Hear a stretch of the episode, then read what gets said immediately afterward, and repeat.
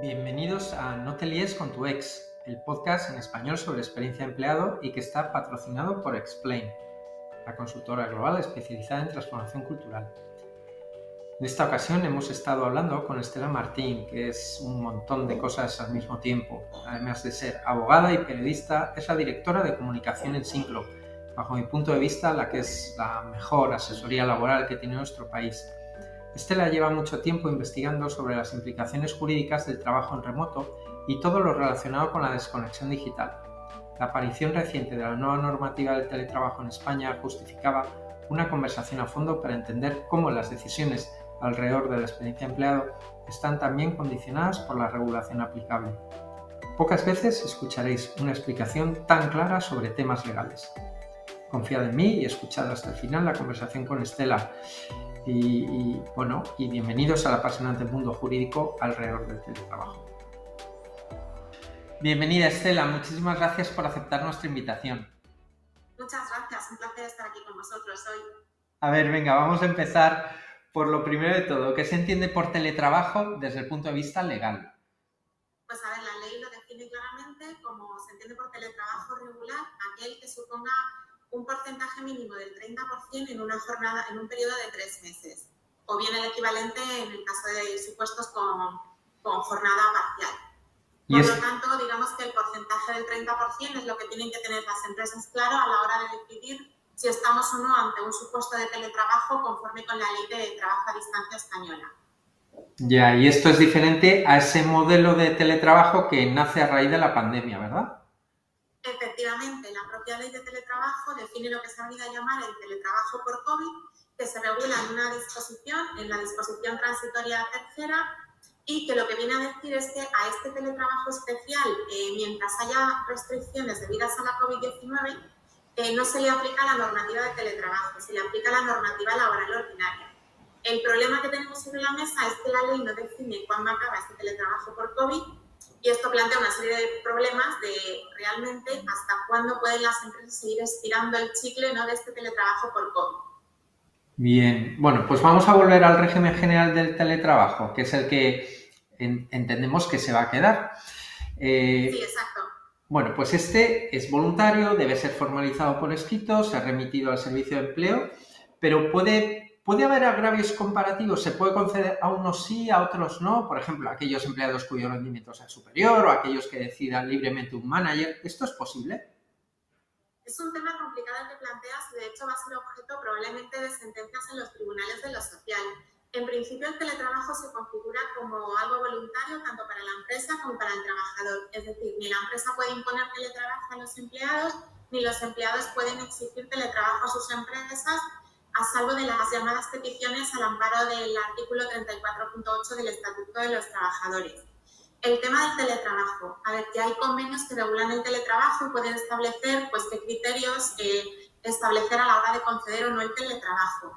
El problema está en que, en principio, conforme al principio general del derecho laboral, eh, no podrían producirse agravios comparativos. Es decir, si se concede teletrabajo a unos trabajadores sí y a otros no, y estamos hablando del mismo puesto y en circunstancias similares, los tribunales podrían llegar a entender que puede existir algún tipo de discriminación. No es lo mismo que estemos hablando de conceder teletrabajo, por ejemplo, a un departamento en concreto y no a otro, porque ahí sí que puedes justificar que estamos hablando de distintos departamentos, a entrar en un tema ya más delicado y que, insisto, no descartemos ver sentencias en los tribunales de lo social cuando trabajadores que ocupan en principio el mismo puesto, a uno sí se le concede el teletrabajo y a otro no. Ahí podríamos acabar viendo sentencias probablemente. Oye, supongo que parte de la resistencia que pondrán algunas empresas a que se pueda firmar ese acuerdo de teletrabajo es porque eso les obliga a compensar los gastos que implica teletrabajar, ¿no? ¿Qué, gastos son esos? Efectivamente, una vez que pasemos el porcentaje del 30% de teletrabajo, hay que formalizar el acuerdo de trabajo a distancia y uno de los puntos obligatorios es, por un lado, tal y como establece la norma, hay que dotar a los empleados de los medios y recursos adecuados. Pues un ordenador portátil, si se considera necesario, pues un teléfono portátil corporativo y digamos una infraestructura mínima. Y por otro está el tema de los gastos ¿Cuál es el problema? Que la norma lo fía toda la negociación colectiva, es decir, a lo que pueda establecer el convenio colectivo de aplicación. Sí que es cierto que ya tenemos bastantes convenios que lo regulan, pero para que nos hagamos una idea, las horquillas son tremendamente amplias. Tenemos desde algunos convenios que regulan 25 euros brutos al mes hasta, por ejemplo, el convenio de banca que regula 55 euros al mes. Es decir, que la horquilla es muy amplia. Lo que sí que está claro es que una vez que pasas el porcentaje del 30% es obligatorio compensar los gastos. Por tanto, lo primero, que las empresas consulten cuál es su convenio colectivo de aplicación, por si el convenio establece ya algo expreso al respecto, o bien lo que se haya podido pactar con los representantes de los trabajadores, o bien si el convenio no, no dice nada, eh, nuestro consejo en Simprogo lo que decimos a las empresas es que sean prudentes y conservadoras y que a la espera de convenio fijen una cuantía eh, que habría que ver un poco en función del tipo de puestos, eh, convenio, tablas salariales y demás, que fijen una cuantía con la paletilla de decir que esta cuantía se abona mientras el convenio no regule nada expreso al respecto. Porque si no, lo que te puedes encontrar es que una empresa dice, bueno, pues yo considero que esta cuantía X me parece adecuada a los empleados que teletrabajen y resulta que si dentro de seis meses el convenio te regula una cuantía y, es, y la cuantía del convenio es inferior a la que tú estás abonando, pues un tribunal podría decir que no te puedes sujetar al convenio porque se ha creado un derecho adquirido para los trabajadores. Por lo tanto, si el convenio no regula nada, fijar una cuantía, pero con la paletilla de que se mantendrá única y exclusivamente esa cuantía, mientras el convenio no regule nada al, respecto. Y cuando el convenio regule la cuantía, pues se pasará a abonar la cuantía que fije el convenio. Bueno, bueno, eh, veo que la, que la ley, eh, bueno, a, veces no lo pone fácil. ¿Qué ocurre con las cantidades que ya no hay que pagar porque las personas están trabajando desde casa? Por ejemplo, el ticket restaurante, que te lo pagaban porque ibas a trabajar fuera de tu casa, o el plus de transporte. Entiendo que esas cantidades ya la empresa no las tiene que pagar si es que se reconoce un teletrabajo puro, ¿no? Pues vamos por partes porque es un tema que ya tenemos sentencias en los tribunales que es al poco recorrido de la norma. En cuanto al ticket teletrabajo, lo que las sentencias de la Audiencia Nacional, hay varias, lo que han determinado es que si se considera que se ha creado un derecho adquirido para los empleados, eh, condición más beneficiosa, la empresa no puede dejar de seguir dando esos tickets restaurante en sus puestos de teletrabajo con lo cual lo primero sería ver si se ha podido crear un derecho adquirido o no para los empleados. Sin embargo, en cuanto al plus transporte, la Audiencia Nacional ha sentenciado expresamente que sí cabe no abonar ese, ese plus transporte en los supuestos de teletrabajo, puesto que se entiende que está asociada a una distancia que tú no haces, evidentemente, si estás en teletrabajo. Pero no es una cuestión sencilla y hay que analizar eh, caso por caso. Eh, también un tema que nos preguntan mucho es, bueno, ¿y si el teletrabajo al final es voluntario, los propios empleados son los que quieren teletrabajar, la empresa al final hace un esfuerzo para permitir el teletrabajo. ¿Cabe la posibilidad de llegar a un acuerdo con los empleados para no abonar gastos porque al final yo es una concesión que les hago? No, esto no es posible porque la norma establece expresamente que a partir del supuesto del 30% de teletrabajo en un periodo de tres meses tienes que abonar los gastos, por lo cual esa cláusula o ese acuerdo con un trabajador eh, se consideraría nulo ante los tribunales porque no puedes renunciar a derechos que la normativa te da como trabajador. Entiendo. Oye, esos gastos, los gastos asociados al teletrabajo, ¿cómo se pagan? Al final, eh, una cosa es lo que es los gastos, que tendría que ser una cuantía económica, como te decía antes, eh, los convenios ya tienen horquillas muy amplias, desde 25 euros bruto al mes hasta 55, y otra cosa distinta, porque la ley lo regula, digamos, en dos, dos disposiciones distintas, es lo que es los medios para teletrabajar. Y ahí no hay una lista exhaustiva de medios. Y de hecho los tribunales ya han dicho que esto no es una especie de carta blanca, no a los Reyes Magos que puedas pedir exactamente de todo. Hay que ver un poco el puesto y demás, pero evidentemente si tienes que teletrabajar, pues obviamente un portátil, un ordenador corporativo puesto a disposición de la empresa para los empleados es básico.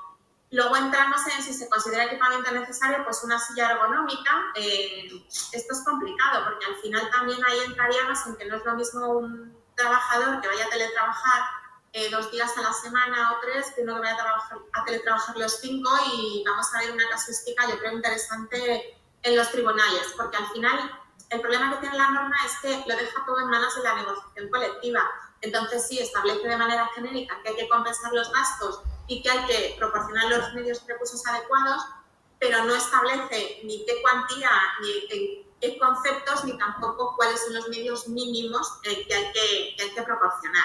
Pero se entiende evidentemente que tienes que proporcionar al trabajador lo que es un mínimo realmente para poder prestar su, su trabajo. Oye, Estela, yo creo que la, vida luego es más, eh, más flexible que todo esto, ¿no? Eh, te pongo un ejemplo. ¿Puede existir algún acuerdo entre las partes de compensar unos gastos pero no otros?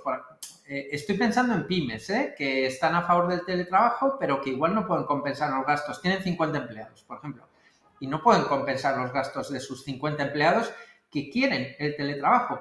Y, y bueno, pues los empleados aunque sepan que no les van a compensar todos los gastos, quieren trabajar desde casa. ¿Se puede llegar a un acuerdo que sean los empleados quienes se paguen los gastos asociados o esto es imposible? No, esto no es factible. Sería declarada la, la cláusula del acuerdo nulo de pleno derecho porque la norma establece obligación de compensar los gastos.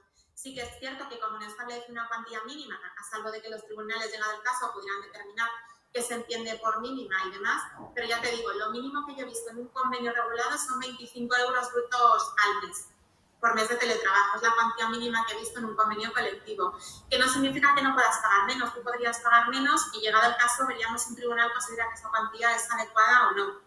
Lo que no cabe en ningún caso es decir que como el, el trabajador está dispuesto y la empresa, digamos, que hace el ejercicio de facilitar el teletrabajo, no cabe el trabajador renuncia a una compensación de gastos porque la ley te obliga expresamente a pagar una cuantía. Ya, Lo que es cierto que no te dice qué cuantía es esa. Entendido, entendido. Lo explicas genial. Oye, y en el acuerdo, en ese acuerdo que se firma para regular el teletrabajo, se habla también de la distribución entre el trabajo presencial y el trabajo a distancia. ¿Qué, qué, equilibrio hay? ¿no? ¿Vale componer que es absolutamente libre por parte del trabajador elegir cuándo trabaja desde casa y cuándo trabaja desde la oficina? Porque estamos viendo que hay muchas compañías donde existe confianza absoluta y hay semanas en donde alguien puede estar trabajando cinco días desde casa y otras semanas que solo trabaja un día. ¿Cómo, cómo de flexible es? Esto es factible siempre y cuando en el acuerdo regule que efectivamente se está superando el porcentaje del 30% en un periodo de tres meses y por lo tanto se formaliza el acuerdo de trabajo a distancia pero que no hay unos días mínimos, digamos, de exigencia de presencia física en la oficina.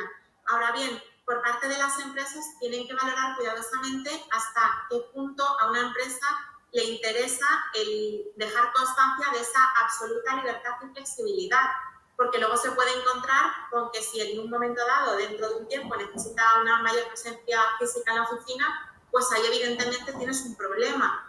Eh, también te digo, en los acuerdos de trabajo a distancia hay algunas empresas que lo que sí que ojan es que eh, se permite un teletrabajo eh, a elección del empleado en un modelo híbrido mezclado teletrabajo con días de presencia en la oficina, pero el empleado se compromete expresamente a, si es requerido para una reunión en el centro de trabajo o porque, por ejemplo, es necesario por clientes o demás, que el empleado tiene que acudir presencialmente a la oficina. Porque si lo dejas excesivamente libre, al final esa libertad pues llegado un momento, pues puede acabar teniendo un perjuicio de la empresa.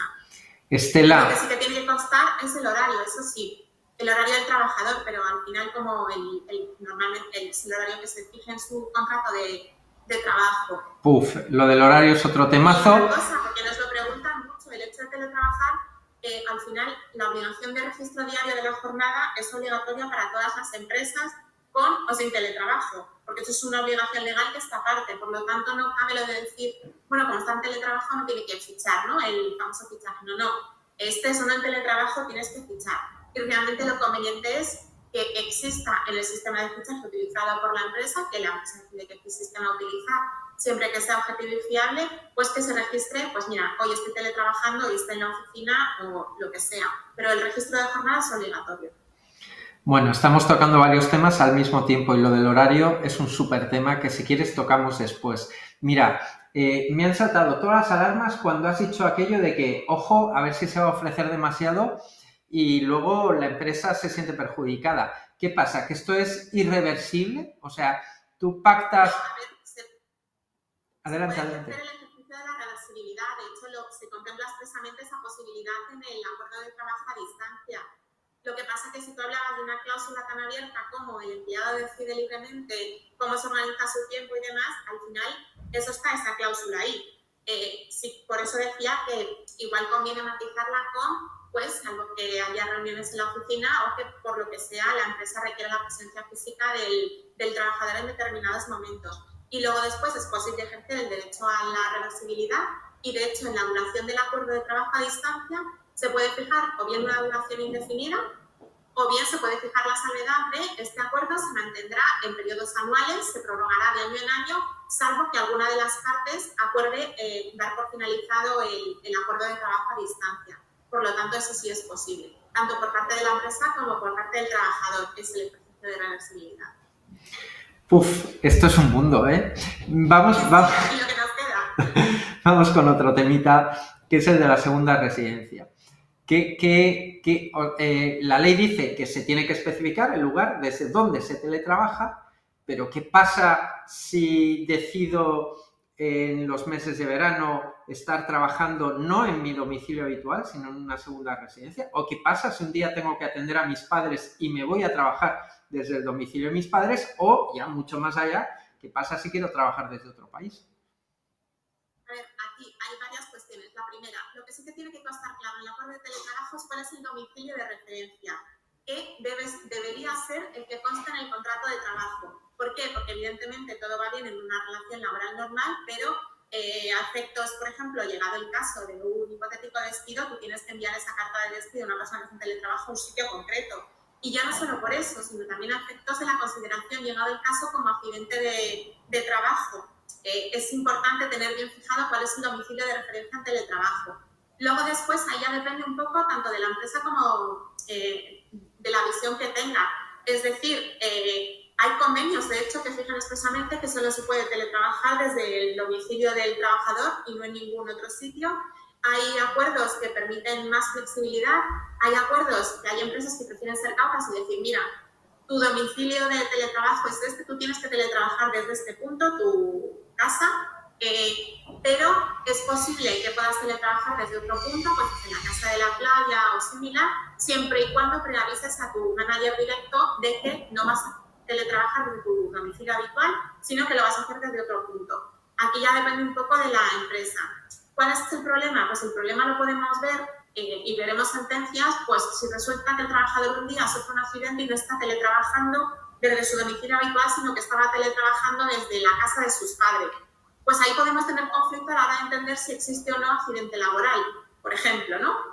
Entonces, eh, este es el tema, pero la posibilidad de poder teletrabajar desde la casa de tus padres y demás existe. Igual que existe la posibilidad de que la empresa decida, mira, no, yo solo te permito teletrabajar desde tu domicilio. O bien, vale, en principio teletrabajas desde tu domicilio, pero te permito teletrabajar desde otro punto siempre y cuando preavises de cuál va a ser tu lugar de teletrabajo en otros momentos. El tema del teletrabajo en el extranjero ya esto es otro, es otro tema.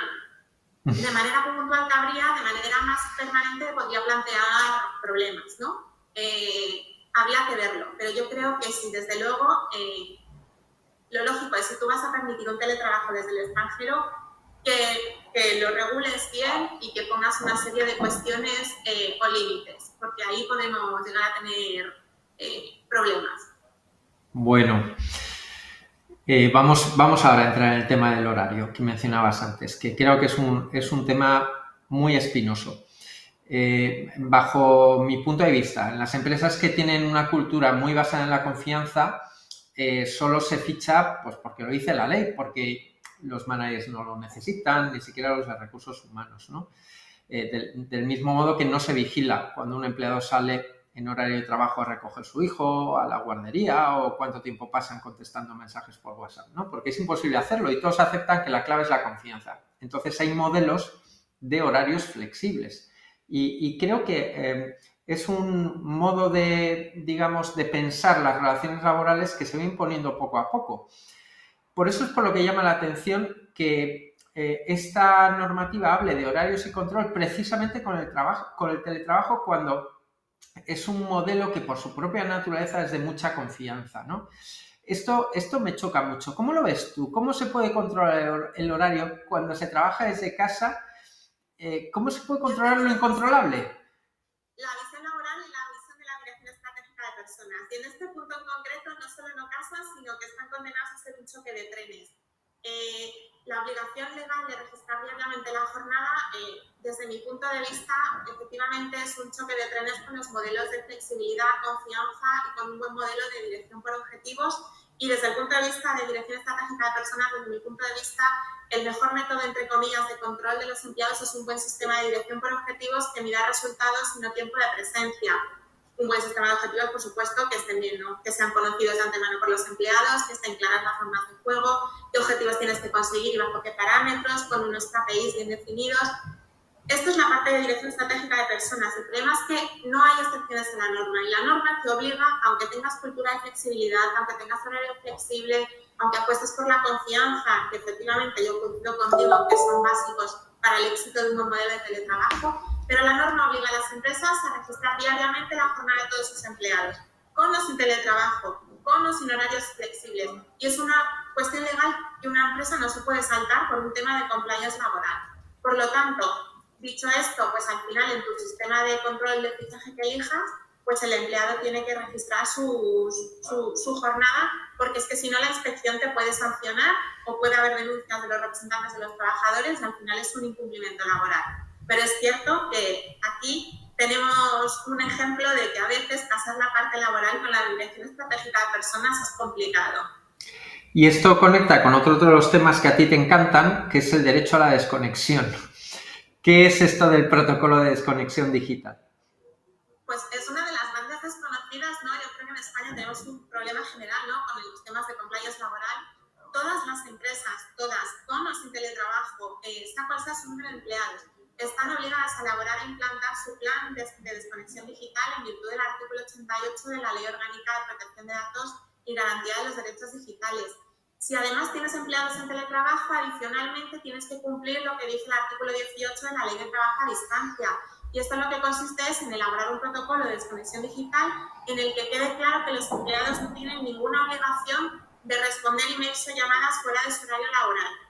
Y después, eh, un buen protocolo de desconexión, ya desde la óptica de dirección estratégica de personas, yo creo que ya que tienes la obligación legal de cumplirla, ¿no? que lo, lo, ideal sería hacerlo, pues como hacemos nosotros en SIC, las empresas que lo, que lo hagas eh, y aproveches este, esta obligación legal para instalar una cultura de uso saludable de las tecnologías en tu, en tu organización, que me parece que es el punto más interesante, ¿no? De que hagamos todos un ejercicio de reflexión de hasta qué punto estamos interconectados, de que esto a medio y largo plazo puede tener perjuicios. Antes comentabas tú un poco lo del teletrabajo desde la cultura de la flexibilidad y demás un buen modelo de teletrabajo puede ser una gran herramienta de conciliación de la vida personal, familiar y laboral. Un mal modelo de teletrabajo puede ser justo lo contrario y de hecho hay estudios de la, de la OMS, por ejemplo, y de la OIT que alertan de que el teletrabajo que hemos visto en pandemia en muchos casos lo que ha hecho ha sido provocar más, más situaciones de síndrome del burnout, del trabajador quemado, más cuadros de ansiedad y de estrés debido a teletrabajo mal implantado y a que el trabajador al final tiene el ordenador ahí al lado eh, las empresas han vulnerado flagrantemente muchas el derecho a la desconexión digital y es como que estás trabajando permanentemente porque como tienes el ordenador ahí al lado, pues no hay ni, horarios ni, ni tampoco límites, ¿no? Entonces, eh, por eso es importante un buen protocolo de desconexión digital. Bueno, antes has mencionado de pasar al artículo 34, ¿no? Y a mí me, me conecta esto último que estás diciendo, ¿no? Las oportunidades que hay para la conciliación por lo visto, el teletrabajo eh, ya existía, o sea, se puede, se puede pedir, ¿no? Lo que es la jornada a la carta por motivos de conciliación. Cuéntanos un poquito esto. ¿Cualquiera puede pedir teletrabajo, aunque no se lo concedan, puede exigirlo ante los tribunales? ¿En qué supuesto se puede, se puede exigir esto?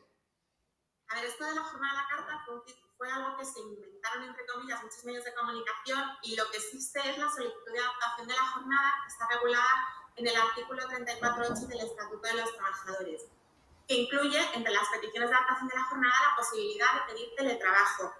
Eh, resulta curioso porque pese al poco recorrido tanto del Real Decreto de Trabajo a Distancia como de la ley actual de teletrabajo, ya tenemos muchísimas sentencias, con lo cual la conflictividad en este punto es alta. ¿Cuál es el problema? Que lo que dicen los tribunales son dos cosas.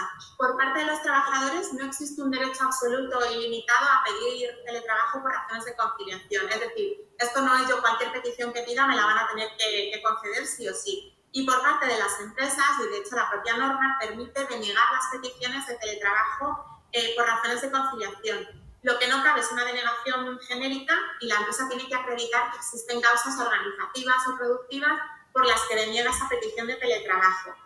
Lo que dicen los tribunales es que se hace una ponderación de intereses, es decir, el trabajador ha pedido teletrabajo por razones de conciliación, la empresa lo ha denegado y vemos por qué lo ha denegado. Si hay causas, si no hay causas, si están justificadas y si no. Y de hecho algunas estimaciones sí que se estiman, pero algunas son en parte, pero vamos que de hecho también hay sentencias que han denegado las peticiones del trabajador al entender que no, el trabajador no ha acreditado que realmente tenga razones de conciliación y por parte de la empresa que está acreditado que no puede hacer teletrabajo o bien porque ha justificado que el puesto exige presencia física o bien porque ha acreditado que, evitar ese teletrabajo al que lo pide ocasiona un perjuicio al resto de compañeros de la organización o que no se puede atender adecuadamente las necesidades de la empresa justificando realmente cuáles son las necesidades. Pero sí que es un tema bastante conflictivo, veremos a ver qué sucede cuando lleguemos al Tribunal Supremo, aunque sí que tenemos sentencias ya de tribunales superiores de justicia y al final es lo que te decía, se hace una ponderación de intereses. Cabe la denegación, pero tiene que estar motivada por parte de la empresa. Y el trabajador tiene que justificar efectivamente razones de conciliación. No es yo pido y todo lo que pida me lo van a dar. Bueno, menudo mundo, claro, de, casuística infinita. Para terminar, Estela, eh, ¿crees que, bueno, pues la tendencia, por tanto, bueno, me queda muy claro que tu opinión es que por un lado va la ley y por otro lado va la realidad y además que sé que te interesa tanto la parte jurídica como la parte estratégica de personas. Em, ¿Piensas que estas últimas normativas han sido un paso que separan estos dos mundos, los unen? ¿Cuál es tu reflexión un poco de, sentido general de toda la realidad que estamos viviendo? Esta es una opinión muy personal, la he mantenido tanto desde que se publicó el Real Decreto de Trabajo a Distancia como posteriormente la Ley de Trabajo a Distancia, que más o menos, salvo algún matiz, es un calco del Real Decreto Ley yo lo bauticé en un artículo de opinión que me pidieron como una ley de teletrabajo para no teletrabajar, porque en mi opinión estamos partiendo de varios errores de, de base. Primero, el porcentaje del 30%. Al final, por desgracia, la mayoría de empresas en España, donde no existe una cultura sentada de teletrabajo bien implantado en la etapa antes del COVID, se van a buscar las vueltas para no superar el porcentaje del 30% y por lo tanto eh, no tener que aplicar la ley. Entonces es una ley que nace para no ser aplicada. Eso desde un punto de, vista. Por otro lado, para mí, hablar de modelos híbridos de teletrabajo con un día de teletrabajo o como máximo un día y medio, que es, supone, digamos, el corte de no pasarse un 30%, pues para mí en prioridad desde el punto de vista de dirección estratégica de personas no cabe hablar de un modelo híbrido. Es como una especie de sucedáneo, es dejar un día de teletrabajo que además es más puede incluso, esto es una opinión muy personal, ser contraproducente en el sentido de, bueno, un día de teletrabajo es como lo asociamos a un día de trabajar más liviano o de tomártelo como más relax, al lunes, al viernes, cuando realmente el teletrabajo debería verse como lo que es, una forma natural de trabajo más dentro de las organizaciones del siglo XXI. Si al marco laboral, que para mí es desfavorable, por además la rigidez del acuerdo de trabajo a distancia, en los casos que decidas pasar del 30%, eh, le sumas un estilo de liderazgo que todavía, por desgracia, es muy presentista en muchas empresas españolas, pues al final tienes un cóctel un poco explosivo.